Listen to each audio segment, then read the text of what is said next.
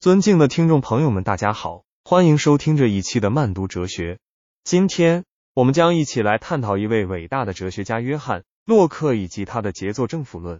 首先，让我们来了解一下约翰·洛克的生平。洛克生于一六三二年，是十七世纪英国著名的哲学家、医生和政治家。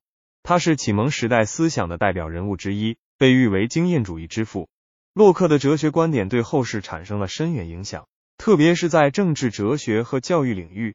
接下来，我们将探讨政府论的历史背景。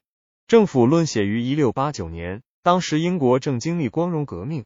光荣革命是英国资产阶级反对封建制度和绝对主义的斗争，为后来的英国宪政制度奠定了基础。洛克的政府论在这一历史背景下应运而生，为英国乃至整个西方世界的政治哲学思想带来了革命性的变革。洛克的政治哲学观点可以概括为以下几个方面：第一，自然权利观念。洛克认为人类生来具有自然权利，包括生命、自由和财产。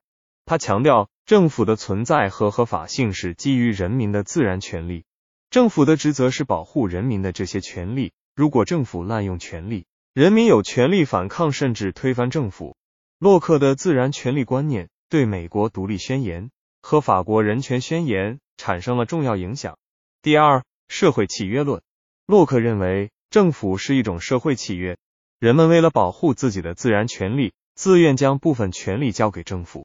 在这种观念下，政府不再是神圣不可侵犯的存在，而是人民通过契约设立的工具。这一观点为后来的民主制度和宪政制度的发展奠定了理论基础。第三，分权制衡。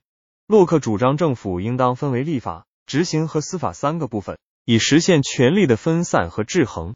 他认为这样可以防止政府滥用权力，更好的保护人民的自然权利。这一观念在后来的美国宪法和其他西方国家的宪政实践中得到了广泛应用。接下来，我们将通过举例和类比来解释洛克的一些关键概念。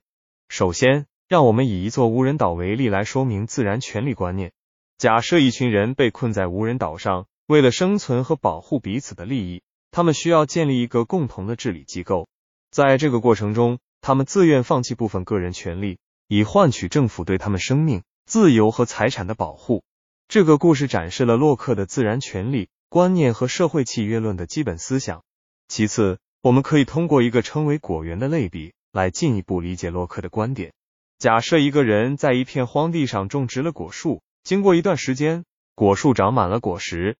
在洛克看来，这个人通过劳动创造了财富，因此拥有对这片果园的财产权。而政府的职责就是保护这个人的财产权，防止他人侵犯。这个类比反映了洛克对财产权的重视，以及政府在保护财产权方面的核心职责。最后，我们将探讨洛克的分权制衡观念。想象一下，一个国家的政府被分为三个部分。立法机构制定法律，执行机构负责执行法律，司法机构则负责解释法律。这样的设置可以确保各部分之间相互制衡，防止任何一个部分独揽权力、滥用职权。这一观念为后来的民主制度和宪政实践提供了重要理论支撑。总之，约翰·洛克的《政府论》是政治哲学领域的一部巨著，在探讨政府的存在、合法性和职责方面。洛克为我们提供了深刻的见解，他的自然权利观念、社会契约论和分权制衡理论对后世产生了深远影响，为民主制度和宪政制度的发展奠定了基础。在今天的政治生活中，我们仍然可以看到洛克思想的影子。他的观点对维护公民权利、保障政府公正行使权力具有重要意义。此外，洛克的思想对个人主义的发展也产生了重要影响。他强调个人的权利和自由，认为政府应当尊重个人的选择和判断。这一观点为个人主义理念的发展奠定了基础，影响了西方社会的价值观和道德观。同时，洛克还是一位杰出的教育家。他的教育理论强调培养独立思考和判断能力的重要性，主张以引导而非强制的方式进行教育。这一观点对后来的教育实践产生了深远影响。对培养具有独立精神和创造力的人才具有指导意义。在全球化的背景下，洛克的思想也对国际关系产生了影响。他的自然权利观念和社会契约论为国际法和国际秩序的建立提供了理论支持，强调国家间相互尊重、合作共赢的重要性。这一观点对维护世界和平、促进全球发展具有积极作用。值得一提的是，洛克的观点虽然具有广泛的启示意义，但并非完全没有争议。关于自然权利观念和社会契约论，一些批评者认为这些观点过于理想化，忽视了现实中的权力关系和社会矛盾。此外，关于分权制衡，也有人指出这一制度可能导致政府效率低下、决策困难等问题。然而，这些争议和批评并不能否定洛克思想的重要价值和历史地位。最后，我们要强调的是，洛克的政治哲学并非孤立的。他与其他哲学家的观点相互影响、相互补充。例如，托马斯·霍布斯、让·雅克、卢梭等人的政治哲学观点与洛克的观点在某些方面存在共通之处，但在其他方面又有所区别。为了更全面的了解政治哲学领域的发展和变革，我们需要将洛克的观点与其他哲学家的观点进行比较和对照。这样，我们不仅能更好的理解洛克的贡献。还可以从中发现政治哲学的不同维度和内涵。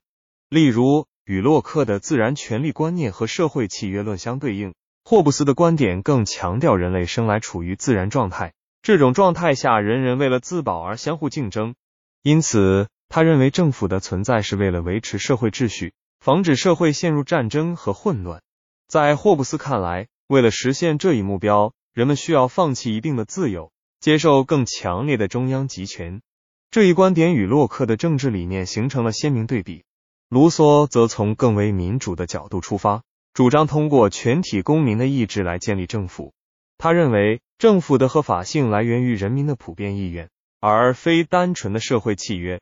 这一观点在民主制度和政治参与方面与洛克的观点有相似之处，但在政府合法性的根源上存在差异。